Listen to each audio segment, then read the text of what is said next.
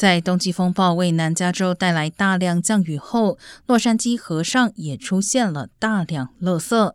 大雨将垃圾冲入河道，多地可以看到岸边出现垃圾堆积。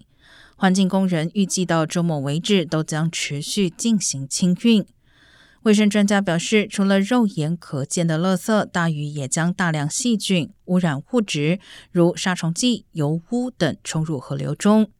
监管单位在本次大雨后也检测到沿海细菌量大幅上升，专家因此建议民众雨后最好至少间隔七十二小时再前往水边游玩。